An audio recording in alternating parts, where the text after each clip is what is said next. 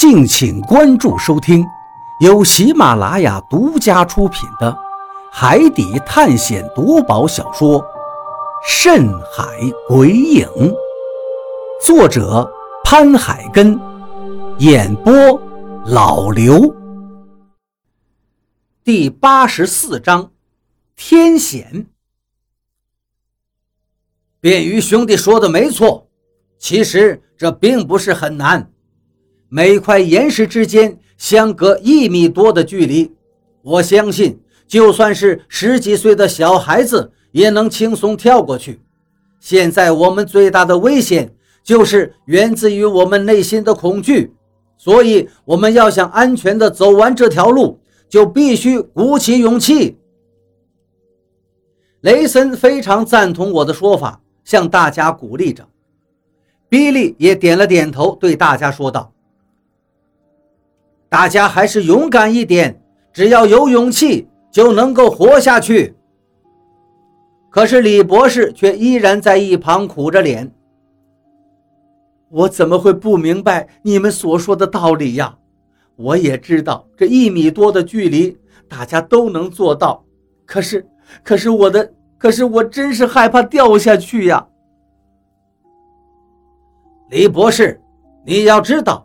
我们必须到山顶才行。你如果真的不敢前行了，我们可不能在这里陪着你。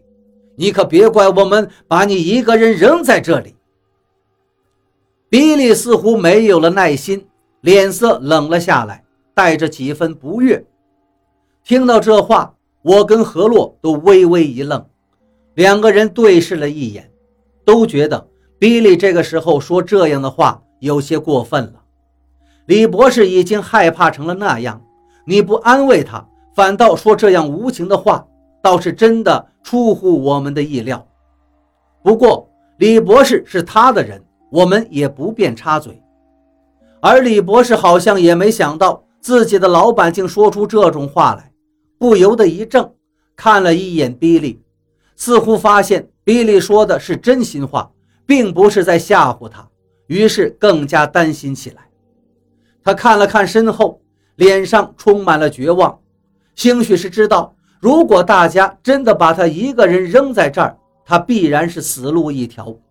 于是无可奈何地点头说道：“我不想一个人留在这儿，我跟你们一起走。”说完，他想从地上站起来，可是两脚发软，全身抖得厉害，根本就站不稳。看到这情形，我赶紧走过去扶了他一把，道：“李博士，你没事吧？”他已经额头上冷汗直冒，轻轻地摇了摇头。比利不满地看了他一眼，也不再理他，转头对雷森说道：“出发！”话音刚落，雷森就第一个尝试了，直接冲跳了过去。只见他脚往那块脸盆大小的岩石上轻轻一点。然后继续一个跳跃，便已经跳到了第三块岩石上去了。整个动作完成倒是行云流水，就好像蜻蜓点水似的，轻轻松松就完成了。他安全过去之后，便回头对我们招了招手：“不用害怕，很轻松的，就当是踩着石头过河就行了。”有了雷森的示范。大家心里虽然依旧是紧张害怕，但是也多多少少有了一点底气，便开始一个接一个的跳过去。很快，所有人基本上都跳过去了，这边只剩下了我、何洛还有李博士。首先，我让何洛先过去，同时叮嘱他一定要放轻松，最好不要把注意力放到下面，以免因为害怕。而出现差错，何洛点点头，然后也像雷森那样，一个蜻蜓点水就直接跳跃过去。见他安全的跳过去了，接着我对李博士说道：“李博士，现在该您了，您呢就像何洛那样过去就行了。您看，连他都能做到，我相信您肯定也行的。”李博士依然脸白如纸，额头上满是豆大的汗珠。浑身抖如筛糠，双腿打颤。他咽了一记口水，然后慢慢的把脚步挪到了岩石的边缘，又看了一眼底下，顿时吓了一个哆嗦，立刻退了回来。不不不，我真的不敢跳啊！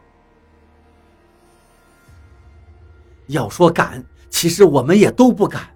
其实眼下的情形你也看到了，我们并没有其他的路能选，所以只能是鼓起勇气面对这一切。但凡有一条退路，我们都不会这样冒险的。我无奈地苦笑了一下，继续安慰他：“李博士，现在别人谁也帮不到你了，全靠您自己战胜自己心里的恐惧。”李博士看了一眼前方，见大家已经继续往前走了，而前面那块岩石上也只剩下了何洛和张广川两个人在等着我们。他的心中似乎在做着激烈的思想斗争，一会儿脸上一脸坚定，一会儿又是一脸的泄气和担忧。就在这时，对面的张广川催促道：“李博士，你快点儿，大家都走了。”“是啊，李博士，你看我都轻轻松松的跳过来了，你怎么可能过不来呢？”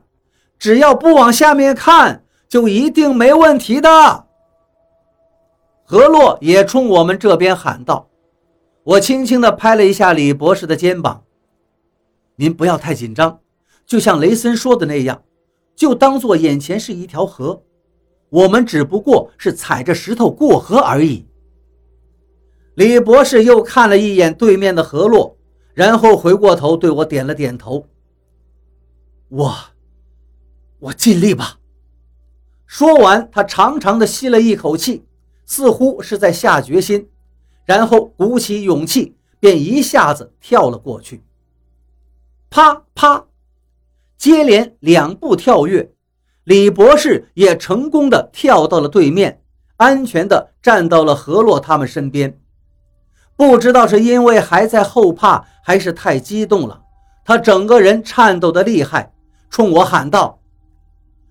我我过来啦！我真的成功了。见他安全的过去了，我也很为他高兴。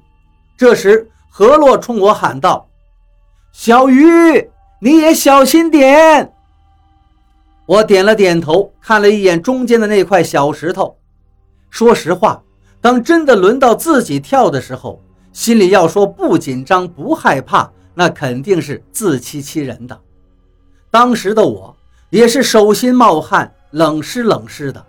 不过我知道害怕是没用的，只好对自己说：“这很简单，只要不紧张，一定不会失误的。”我也学李博士一样，长吸了一口气，然后便朝前面一跃而去。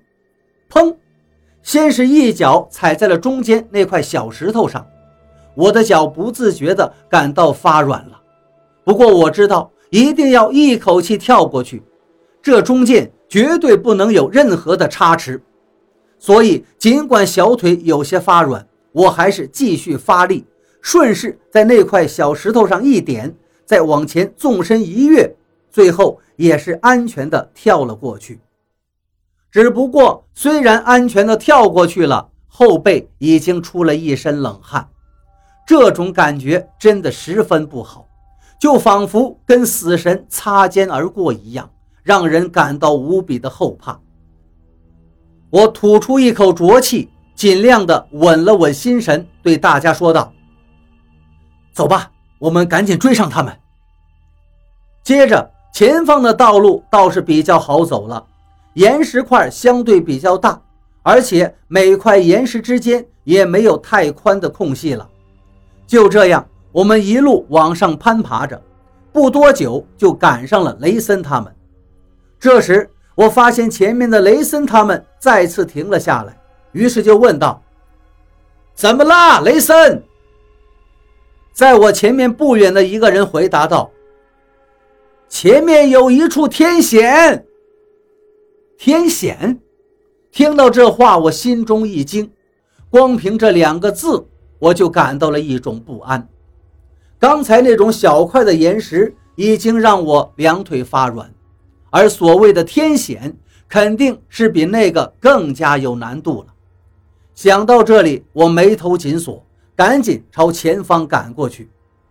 穿过人群，我也来到了队伍的前头，往前面一看，顿时倒吸一口凉气，双腿又是一阵颤抖。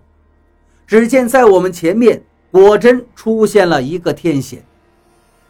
前方的那块岩石，竟然距离我们脚下隔着两米多的距离，甚至说不定快接近三米的样子。脚下是万丈深渊，离我们最近的这块石头还有两三米的距离。我们要想过去，只有一个办法，那就是跳过去。可是这接近三米宽的距离，谁敢说自己一定有把握能跳得过去呢？要从这头跳到另一头，稍有不慎就会直接落入深渊。想想那后果，谁能不害怕？看到这里，我心里真的有些胆寒了，头皮一阵发麻。转头又看向了众人，发现所有人的脸色都十分的难看。这能跳得过去吗？我看向了雷森，雷森盯着这块石头摇了摇头，不好说。见雷森都说不好说，那就证明连他也没有绝对把握。要知道。他可是特种兵出身，如果连他都觉得跳不过去，其他人就更甭说了。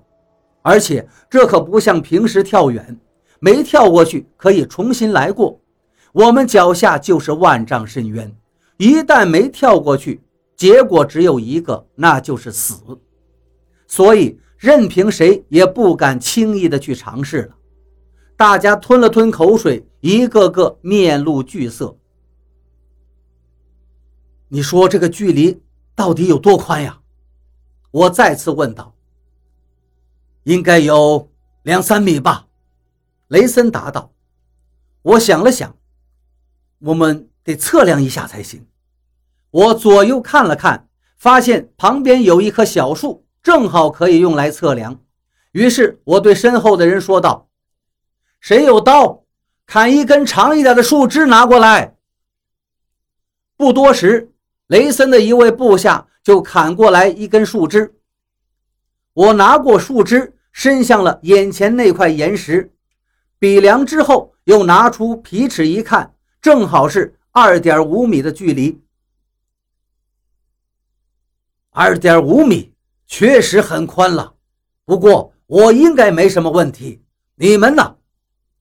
雷森眉头微微一皱，然后说道：“二点五米。”那有二点五米的宽度啊！当众人听到这中间的断崖有二点五米的距离之后，纷纷惊恐地倒吸了一口凉气。没有人敢轻易的尝试了。